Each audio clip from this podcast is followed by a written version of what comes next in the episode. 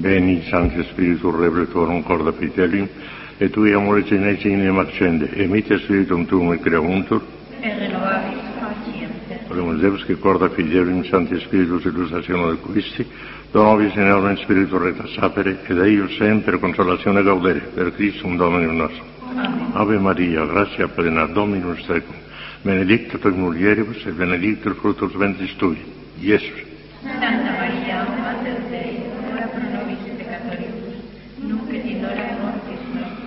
Gloria al Padre, al Hijo y al Espíritu Santo. Como era en el principio, ahora y siempre, y por los siglos de los siglos. Amén. Reina del Santísimo Rosario, Ruega por nosotros, San José, ruega por nosotros, Santo Padre Domingo, ruega por nosotros, Santa Catalina de Siena, ruega por nosotros, Santa Teresa de Jesús, ruega por nosotros, Santa María Magdalena. ruega por nosotros. Ya saben de qué les voy a hablar. Los grados del amor de Dios. Una cosa muy bonita. Pues el Señor bendice lo que voy a decir, les puede hacer mucho bien. Les voy a hablar de los grados del amor a Dios desde dos puntos de vista diferentes, aunque se complementan entre sí muy bien. Desde el punto de vista estrictamente teológico, especulativo, y desde el punto de vista místico, lo que dicen los teólogos y lo que dicen los místicos. Se complementan mutuamente muy bien. Primero, los teólogos. Y entre los teólogos, Santo Tomás, sin, sin duda ninguna. El príncipe de los teólogos, el doctor Angélico. Se llama doctor Angélico precisamente por tres cosas. Por su inteligencia más que humana angélica, por su pureza más que humana angélica también, virginal, y por el tratado de ángeles. Nadie ha hablado de los ángeles como Santo Tomás de Aquino. Y por los tres capítulos se llama doctor Angélico. Y lo tiene muy entendido. Pues veamos lo que nos dice ahora sobre los grados del amor a Dios. Santo Tomás reduce los diferentes grados que se pueden señalar en la escala del amor a Dios a estos tres fundamentales. Caridad incipiente, proficiente y perfecta. O sea, caridad que empieza, caridad que progresa y caridad que llega hasta el fin. Perfecto. Corresponde exactamente a las tres famosas vías tradicionales. La vía purgativa, la vía iluminativa y la vida unitiva. Exactamente. El orden es precioso, maravilloso. Pues veamos cómo lo describe. Por de pronto, Santo Tomás emplea siempre la palabra caridad, no emplea la palabra amor, la palabra caridad. Y es porque me parece que el año pasado, no sé cuándo, ya se lo dije a ustedes, de la palabra amor se puede abusar y se han abusado terriblemente. Eh, mucha gente en el mundo, la gente joven y demás, eh, eh, pecar es hacer el amor. Así, así. Abusan de una manera terrible de la palabra amor. Y es que hasta cierto punto la palabra amor viene de la palabra griega eros, eros, y ahí sale lo erótico. Mira, mira, mira, mira, cómo sale de ahí lo erótico. En cambio, la palabra caridad jamás se puede interpretar mal. Es amor de Dios. No se puede pecar por caridad, imposible, a nadie se le ocurre. Pero pecar por amor, en cada momento. No. Hay que emplear la palabra caridad, no la palabra amor. Y hoy la gente está diciendo boberías, ¿eh? Hasta los mismos teólogos y los mismos exégetas ese maravilloso capítulo tercero de la primera epístola de San Pablo a los Corintios, en el que describe de una manera tan maravillosa las características de la caridad es la y termina diciendo, ahora permanecen estas tres cosas, la fe, la esperanza y la caridad, pero la mayor de todas es la caridad. Así termina San Pablo. Pues saben ahora cómo, cómo- cómo lo dicen en muchas Biblias, de muchas, de muchas. Ahora permanecen estas tres cosas, la fe, la esperanza y el amor, pero la mayor de todas es el amor. No, señor, no dice eso San Pablo. Dice caridad, que no es lo mismo. Dice agape, que no es lo mismo que eros. Completamente distinto. Empleen ustedes siempre la palabra caridad. ¿eh? Déjense ya de tanto amor. Caridad, caridad, caridad, que es el amor de Dios sobrenatural. Esa es la palabra caridad. Pues veamos a ver cómo lo explica Santo Tomás esos tres aspectos de la caridad. Proficiente, eh, incipiente, proficiente y perfecta. Así como en el crecimiento corporal, Santo Tomás le gusta mucho hacer comparación entre lo que ocurre en el orden natural y el orden sobrenatural, levantándolo todo, porque la gracia no destruye la naturaleza, sino que la perfecciona y la eleva. Y pues empieza con lo natural. Así como en el, en el crecimiento corporal se distinguen diversas edades, según los diversos efectos notables en los que va progresando la naturaleza y que antes no podía ejercitar, así también en el crecimiento espiritual se señalan diversos grados de caridad según ciertos efectos notables que ella va produciendo en quienes la poseen. Vamos a ver primero. El primer efecto de la caridad es que el hombre huya y se aparte del pecado. Y así lo primero que procura con más empeño el alma que está en caridad incipiente es limpiarse de los pecados pasados y precaverse de los futuros. Y por razón de este efecto se llama caridad incipiente, que comienza, o vía purgativa, que se está purgando del pecado. Vía caridad incipiente. El segundo efecto es que confiando ya el alma en verse libre del pecado, ya está en gracia de Dios, ya se ha librado del pecado, confiando ya el alma en verse libre del pecado, tiende a conseguir el mayor bien. Y por este efecto se llama caridad proficiente, caridad que progresa. No porque en los otros estados no progrese también a su manera, sino porque en este su principal cuidado es el de alcanzar los bienes, el ir progresando, anhelando más y más la perfección. Ya hayan dicho. Es la vía iluminativa cada vez en la misma oración y demás va recibiendo más frutos de Dios y se va encendiendo su alma el deseo de ir progresando, progresando, progresando. Es la vía iluminativa. Vamos a ver la tercera, vía cognitiva, dice. El tercero es que habiendo asimilado ya esos bienes sobrenaturales y siéndole como connaturales, ya se han metido en el alma, siendo una segunda naturaleza metido en el alma, siendo ya connaturales, descansa y se deleita en ellos y esto pertenece a la caridad perfecta es el descanso ya de la vida mística completísima, el amor purísimo en Dios, el descanso en Dios. La llama que se ha convertido en brasa, tranquila y sosegada. El estado intermedio, dice Santo Tomás ahora, el estado intermedio es el de la caridad que progresaba. Dice que se relaciona con el anterior y con, y con el tercero. El estado intermedio, el de la caridad proficiente, tiene dos aspectos. Uno por comparación al primer estado, por cuanto se afirma y, corrobora cada vez más contra los males de la que se preocupaba en aquel estado. Y otro por, relación al estado tercero, por cuanto se nutre más y más de los bienes que se llaman incorporando y que conducirán al estado tercero. es una cosa intermedia. Y por último termina Santo Tomás, termina ya. La caridad perfecta, a su vez, tiene también dos grados. Uno por relación a los bienes comunes, en los que descansa como en segura posesión, y según esto se dice perfecta. Y otro, en cuanto emprende cualquier obra difícil, y según esto se dice perfectísima. O también se dice perfecta en cuanto al estado de vía en este mundo, acá en la tierra, y perfectísima en cuanto al estado del término, allá en el cielo.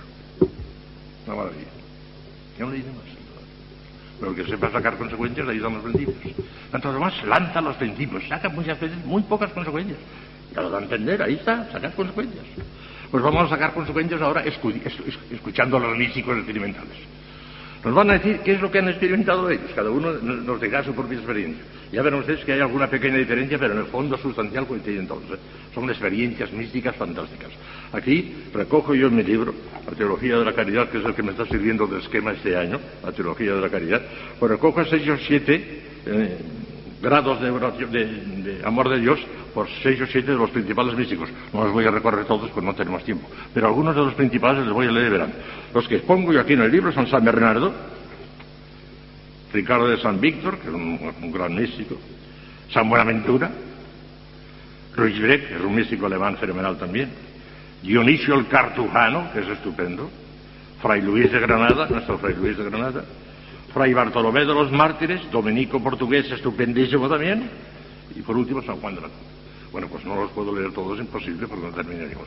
Yo he escogido dos o tres de los que más van a gustar y de los que a mí también me gustan más porque lo dicen muy bien, muy bien, muy bien. El primero, San, San Bernardo.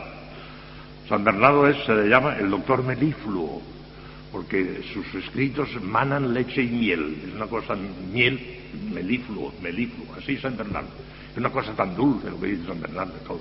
Esos sermones al cantar de los cantares de San Bernardo, es algo divino. Leanlo si pueden. Son un poco largos, eso es verdad, ¿eh? porque eran sermones a sus frailes y, a veces se tienden consideraciones un poco largas. Pero dice cosas maravillosas en esos sermones de cantar de los cantares. San Bernardo, en su magnífico tratado de Diligendo Deo, que significa del amor de Dios, distingue el doctor Melífluo cuatro grados de amor a Dios, que podrían calificarse de servil, mercenario, filial y celestial o divino. Este último es más propio de los bienaventurados que de los que vivimos todavía en la tierra, aunque algunos santos han comenzado a vivirlo acá en la tierra ya. Escuchemos sus mismas palabras, entre comillas, palabras de San Bernardo. Porque somos carnales y lo hacemos de la concupiscencia de la carne. Él entiende en aquella terminología entonces lo carnal era lo natural. Natural, no significa el pecado, no, no. La palabra carnal ahí no significa pecado, significa simplemente lo natural. Como somos carnales, como somos naturales, podría decir, es necesario que nuestros deseos o nuestro amor comiencen por la carne, comiencen por lo natural. Y si este amor se dirige según bien orden, buen orden, adelantando por ciertos grados suyos, siendo la gracia su guía, ya estamos con Al fin será consumado por el Espíritu, porque no es lo primero lo espiritual, sino lo carnal, y después de lo viene lo espiritual. Primera Corintios 15:46, lo dice San Pablo. Y es necesario que llevemos primero la imagen del hombre terreno y después la del celeste. Para ser santo, lo primero de todo hay que ser hombre, pero con toda la extensión de la palabra con letra mayúscula. Hay que ser honrado y después vendrá la santidad. Sin eso no se puede andar un paso. La honradez natural es de calderilla, no tiene valor delante de Dios, en orden a la vida eterna cero. Pero es necesaria como base fundamental de lo que vendrá después, de la gracia que vendrá después. Hay que ser honrado, el primero de todo, honrado. Eso es lo que dice el primer lugar. Segundo, en primer lugar, pues, ahora en primer lugar, pues se, se ama el hombre así por sí mismo, pues es carne y no puede gustar nada fuera de sí. Mas cuando ve que no puede subsistir por sí, comienza a buscar a Dios por la fe y a amarle, como le es tan necesario. Primero es el amor egoísta, el amor servil, que no es pecado. Amarnos servilmente también no es pecado, pero es calderita, eso no vale nada. Es el amor a sí mismo nada más. El amor servil, que dice él. Luego viene el amor mercenario, el que busca la paga. Ama, pues, en segundo grado a Dios, pero, pero por sí, por el que está amando, no por el mismo Dios. Ya después se comenzó con ocasión de la propia necesidad a reverenciar y frecuentarle, meditando, leyendo, orando, obedeciéndole poco a poco, en virtud de este género de familiaridad se da a conocer Dios y consiguientemente se hace dulce. Y así, habiendo gustado cuán suave es el Señor, pasa al tercero. Este segundo está buscando, lo que hemos dicho tantas veces, es el amor mezclado con la esperanza. Que nos renunciamos a ello, pero, pero, pero que hay un motivo de interés. No es solamente Dios, esa también es la esperanza, que la podemos transformar en amor de, gratitud, pero ya está entra en nuestro interés. Es el mercenario, que busca la paz. Pero luego viene el tercer grado, es amar a Dios por sí mismo, aunque no nos traiga ninguna ventaja, sino por Él mismo. A la verdad, en este grado se está mucho tiempo, dice, en toda la vida, hasta el punto que vean lo que nos va a ahora. En este grado, buscar a Dios por sí mismo, se está toda la vida. Se va perfeccionando un poco, pero ya no se pasa así. Porque dice él, dice San Juan, con mucha sagacidad, dice, a la verdad, en este grado se está mucho tiempo. Ni sé yo que en esta vida se pueda llegar al cuarto perfectamente por alguno de los hombres. De suerte que se ame a sí mismo el hombre solamente por Dios. Afirmen esto los que lo hayan experimentado. A mí, lo confieso, me parece imposible. Mas sucederá, sin duda, cuando sea introducido el siervo bueno y fiel en el gozo de su Señor, Mateo 25, 31, y sea embriagado en la abundancia de la casa de Dios. Eso no entiendo. Este, este cuarto grado, según ellos, es el amor purísimo habitual, que en este mundo no se puede dar, se dará únicamente en el cielo. Pero se van acercando los santos cada vez más a esto, y en la medida que se acercan, pues van siendo cada vez más santos. Pero perfectamente ese último grado no se da en el cielo. El amor habitual, constante de día y de noche, en el cielo. Bueno, eso es lo que dice Santa Cruz.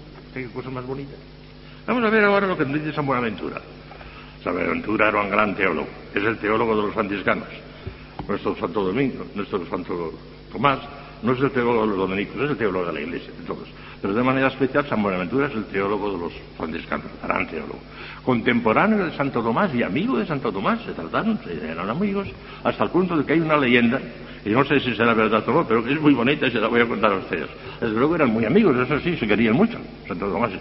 Y el Papa les mandó a Santo Tomás y a San Buenaventura que compusieran el oficio del corpus, porque acababan de entonces de, establecer la fiesta del corpus y no tenían todavía eh, hecho el, oficio.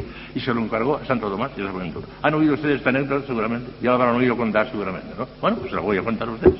Dice esa anécdota que a mí me parece que me huele un poquitín la leyenda, pero sí, dice la leyenda, que los dos escribieron, escribieron el, el, Y se presentaron los dos al Papa, con los manuscritos, cada uno el suyo, allí delante de los dos. Y el Papa dijo, empiece usted, Fray Tomás. Y empezó Fray Tomás. las primeras vísperas. ¿Cómo empiezan las primeras? Cuando intensamos el Santísimo que empezamos. ¿Cómo? ¿Eh? Angelum gloriosi, corporis mysterium, sanguinisque per Dios, con mundi predium. San Buenaventura al oír eso se quedaba estático. Cosa maravillosa, cosa maravillosa. El santo fue leyendo, fue leyendo esas primeras vísperas del corpus y cuando llegó tantum ergo sacramentum veneremus llorando San Buenaventura, San Buenaventura ya no lo podía resistir y sin darse cuenta fue rompiendo su manuscrito porque no podía competir con él. Eso probablemente, probablemente es leyenda, eh, probablemente. Pero que Santo Tomás escribió, efectivamente, es cierto, escribió el, oficio del corpus socialísimamente, por orden del Papa, eso sí. Eso de San Buenaventura puede que sea que sí, puede ser que no. Aquello que decía aquel famoso mexicanito muy simpático, cuando no estaba cierto de una cosa decía, pues que sí, pues que no. Lo más seguro es que quien sabe, lo más seguro... lo más seguro es que quien sabe. Bueno, pues vamos a dejar en buen lugar a San Buenaventura, que es un teólogato tremendo. Y vean ustedes cómo os pone los juzgados de amor. Una maravilla, una maravilla, San Buenaventura. El doctor seráfico, que así se llama, es el doctor de los franciscanos y es seráfico como los franciscanos. Los franciscanos insisten ante todo y sobre todo en, en el serafín. El querubín es más bien dominico, el serafín es franciscano. El doctor seráfico describe seis grados de amor en su celebrada obra de Triplice Vía Alius Intendium Amoris, del triple camino, o sea, del intendio del amor. Ese es el título del estudio. He aquí sus propias palabras. Habla sobre la aventura. Y por eso, si quieres entender cómo se aprovecha en el amor de Dios, advierte que hay seis grados por los que poco a poco y ordenadamente se avanza hasta llegar al perfecto amor. Y ahora usted que hemos dicho y que ordenadamente era teólogo, sabe ordenar. Los otros místicos que no son teólogos a veces dicen cosas sublimes, pero una olla en ebullición, allí no hay orden. Estos hombres teólogos ponen orden. Mira lo que dice. Primer orden, el primer grado es la suavidad o dulzura, que consiste en que el hombre aprenda a gustar cuán suave es el Señor. Salmo 33, 9. Lo cual se hace vacando a Él y sabatizando por medio de... sabatizando, ¿eh? Hacer de sábado, hacer de, de, descanso, sabatizando por medio de las santas meditaciones, de manera que se cumplan aquellas palabras del Salmo. Los residuos de mi pensamiento celebrarán fiestas en tu honor, lo cual ocurre cuando las meditaciones sobre el amor de Dios producen suavidad en el corazón. Es el primer grado. Ya producen suavidad en el corazón.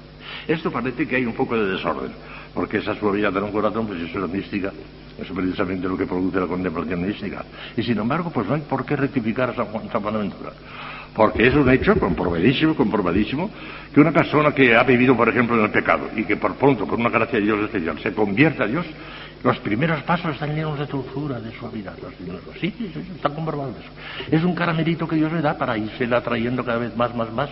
Y cuando ve que ya está crecidito, San Juan de la Cruz lo expresa maravillosamente, cuando ve que ya está crecidito, le va quitando aquellos caramelitos, poquito a poquito a poquito, hasta que le dejan palo seco, para ver si efectivamente le responde, pero poquito a poco. ¿eh? O sea que se puede admitir que este sea el primer grado también, en una forma distinta como es en la mística, que es una suavidad. Aquello del cielo ya. Vamos al segundo grado. Segundo grado es la avidez, el hambre y la sed, una hambre y sed tremenda el alma, hambre y sed de Dios. La avidez, que consiste en que cuando el alma ha empezado a acostumbrarse a aquella suavidad, nace en ella un violento apetito que nada le puede satisfacer si no llega a poseer perfectamente a aquel a quien ama. Y porque esto no lo puede conseguir en esa vida, pues está tan lejos padece continuos excesos y sale fuera de sí por el amor estático, apropiándose de aquellas palabras de, Santo Job. La suspensión acogió mi alma y mis huesos la muerte, porque como el siervo desea la fuente de las aguas, así, oh Dios, suspira mi alma por ti. Job 7.15, Salmo 41, 2. Ansioso de verte, quisiera morir. Ver, son, son seis, faltan cuatro. Con estos dos ya lo que hay, lo que habrán cuatro. Tercer grado, es la hartura. La hartura, una plenitud total, la hartura. La cual procede de la avidez, porque siendo el alma empujada hacia arriba por el vehementísimo deseo que de Dios tiene, todo lo de abajo produce náuseas y hastío. De manera que, harta ya y cansada de todo lo que no es Dios, ningún sabor puede hallar fuera de él, del amado. Y así como al que está harto la comida más bien le causa repugnancia, eh, lejos de proporcionarle alimento corporal, cosa parecida le ocurre al alma en ese grado de amor respecto de todas las cosas reino. Siente asco, basura de todas las cosas reino. Las no me interesa más que Dios. Vamos al cuarto. El cuarto grado es el de la esto sí que es místico tiempo.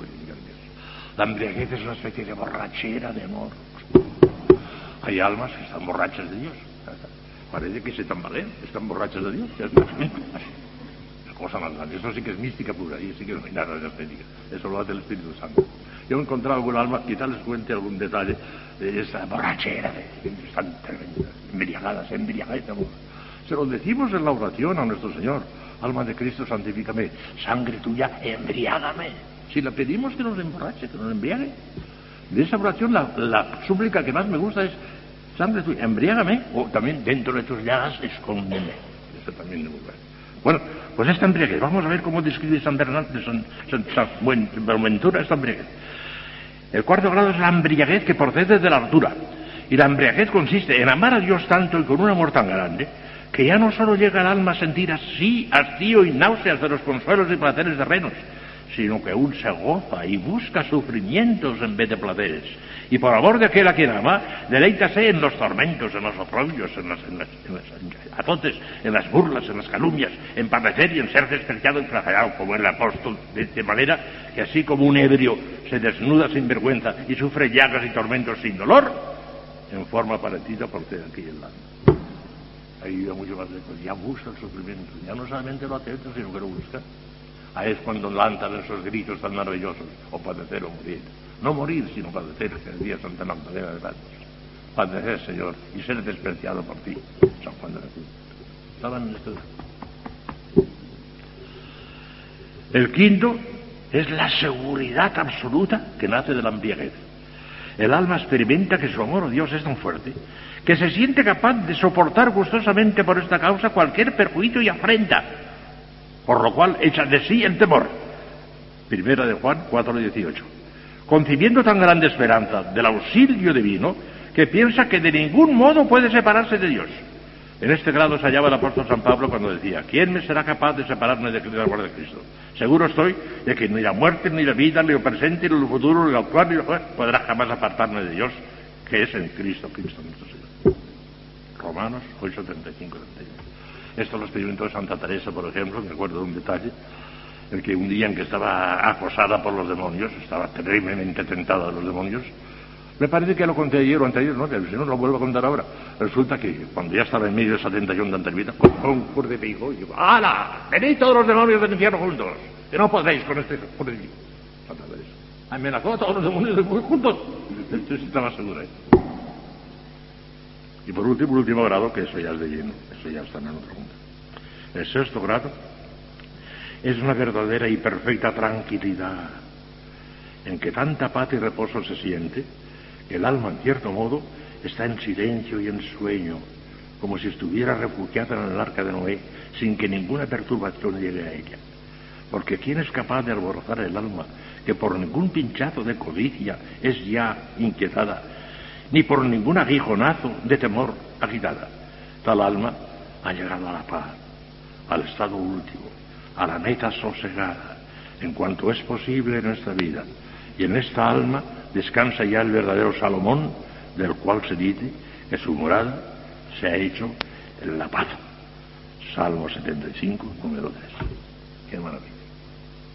¿Verdad que Es una paz. Es aquello que decía ayer, por ejemplo, de San Carlos Borromeo, que le disparan un y se queda tranquilo. No pierde la paz por nada del mundo. Aunque se hunda el mundo, no pierde la paz jamás. Pues, pues, amante sale del cielo. Encima de eso, el cielo. Luego pongo los grados de Risurek, que es un gran místico, pero un poco complicado. Eh, Dionisio el Cartujano, este sí. El Cartujano es, precisamente le llaman el doctor estático. Estará siempre casi en éxtasis, era un gran místico. Dionisio el Cartujano. Santa Teresa le gustaban mucho los, libros de Dionisio Cartucano, como lo yo. Este fecundísimo escritor, que escribió 44 volúmenes tremendos, con el tamaño del misal, recibió el nombre de doctor estático y expone seis grados de amor en el capítulo 23 de su diálogo de perfección de la caridad. Estos grados están simbolizados por los del trono de Salomón y su descripción lo pone en boca del Señor. He aquí el texto. Ya verán que casi, casi todos ellos coinciden con los del San Buenaventura. San Buenaventura es del siglo XIII. Dionisio Cartucano es del siglo XIV. O sea que había leído ya San Buenaventura y se inspiran en lo que ha leído, porque como verán es casi, casi igual, alguna pequeña variación. El primer grado del trono de Salomón es aquel grado de amor caritativo que produce en el alma una gran suavidad interior, ¿eh? la cual hace que mi amor sea para él, corazón del hombre, más dulce que la miel y el panal. El segundo es un hambre y sed de Dios, la avidez de San Buenaventura. Tan insaciable que le hacen suspirar de continuo por él y colocar hastío a todos los demás. El tercero es un incendio de amor por el cual el corazón del hombre arde de tal modo que consume todos los afectos extraños. Se le hacen asco de todas las otras cosas que no sean Dios. El cuarto es una embriaguez de amor, la borrachera, una embriaguez de amor que de tal modo llena el alma de solo Dios que lo demás sea próspero o adverso, dulce o amargo, blando o áspero, le parece todo igual, sin ninguna diferencia ni elección. No pide nada, no rechaza nada, le basta Dios. Solo Dios basta, decía Teresa de el quinto es una singular, familiaridad con Dios, que arrojando fuera el temor servil, como nos decía también San Bernardo, le da al alma la seguridad del amor divino y la confianza de que no podrá ser separada de él por nada del mundo y de que Dios nunca querrá echarla de sí ni abandonarla. Se siente ya segura. Siente una especie de, emoción divina que dice, te tengo elegida para el cielo. Y se tiene la seguridad absoluta el que va a ir al cielo, porque no la revelación de Dios, se lo ha revelado Dios aunque ha de proceder con cautela, dice, muy bien, para no transformar esa confianza en necia presunción. Santa Teresa, en la séptima morada, humildad, hijas mías, humildad, que se nos puede venir todo abajo si no tenemos humildad en la séptima morada. Y al sexto y último grado, de este autor que lo estoy diciendo, de Dionisio el Cartugano, el sexto y supremo es un dulce sueño y reposo tranquilo en Dios que hace gozar el alma de un modo inefable, sin que se lo pueda estorbar el estrépito de las criaturas exteriores. Lo que daría dicho también Luego viene Fray Luis de Granada que repite esa Buenaventura, Fray Luis de Granada un poquito más extenso, con un lenguaje castellano, castizo, estupendo, pero ya no lo leo porque es lo mismo. Después viene Fray Bartolomé de los Mártires. Ese es el último que les voy a leer un poquito, porque Fray Bartolomé de los Mártires es un dominico portugués estupendo también, una cosa extraordinaria, una gran figura de, los, de Portugal, dominico. Era arzobispo de Braga. Braga es una ciudad de, Portugal, como saben.